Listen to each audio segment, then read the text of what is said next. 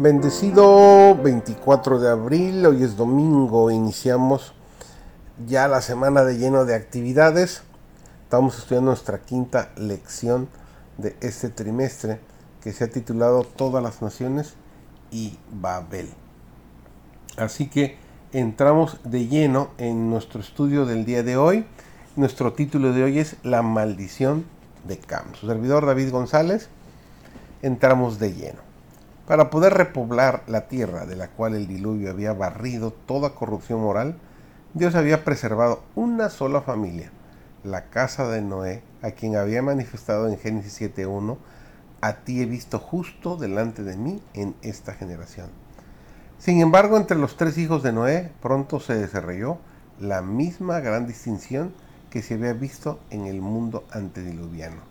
En Sem, Cam y Jafet quienes habían de ser los fundadores del linaje humano. Se pudo prever el carácter de sus descendientes. Hablando por inspiración divina, Noé predijo la historia de las tres grandes razas que habrían de proceder de estos padres de la humanidad.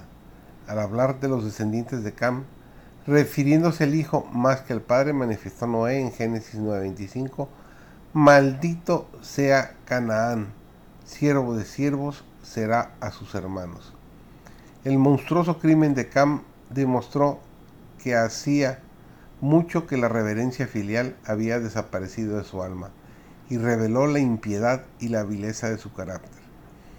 Estas perversas características se perpetuaron en Canaán y su posteridad, cuya continua culpabilidad atrajo sobre ellos el juicio de Dios.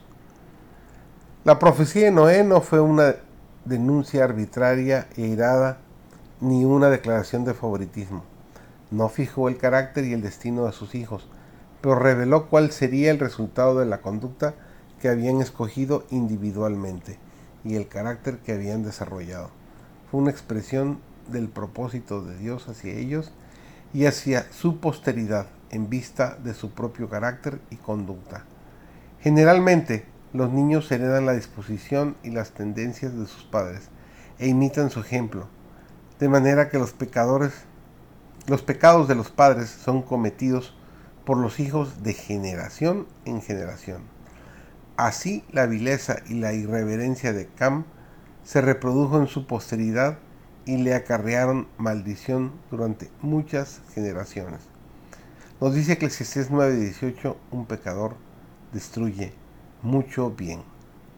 Por otro lado, cuán ricamente fue premiado el respeto de Set hacia sus padres, y qué ilustre serie de hombres santos se ve en su posteridad.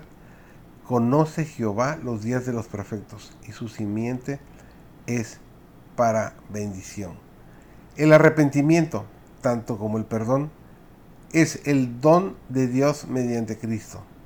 Mediante la influencia del Espíritu Santo, somos convencidos de pecado y sentimos nuestra necesidad de perdón. Solo los contritos son perdonados, pero es la gracia de Dios la que hace que se arrepiente el corazón. Él conoce todas nuestras debilidades y flaquezas y nos ayudará. Algunos que acuden a Cristo mediante el arrepentimiento y la confesión y creen que sus pecados han sido perdonados, no recurren sin embargo a las promesas de Dios como debieran no comprenden que Jesús es un Salvador siempre presente y no están listos para confiarle la custodia de su alma, descansando en Él para que perfeccione la obra de la gracia comenzada en su corazón. Al paso que piensan que se entregan a Dios, existe mucho de confianza propia. Hay almas concienzudas que confían parcialmente en Dios y parcialmente en sí misma no recurren a Dios para ser preservadas por su poder, sino que dependen de su vigilancia contra la tentación y la realización de ciertos deberes para que Dios las acepte. No hay victorias en esta clase de fe. Tales personas se esfuerzan en vano.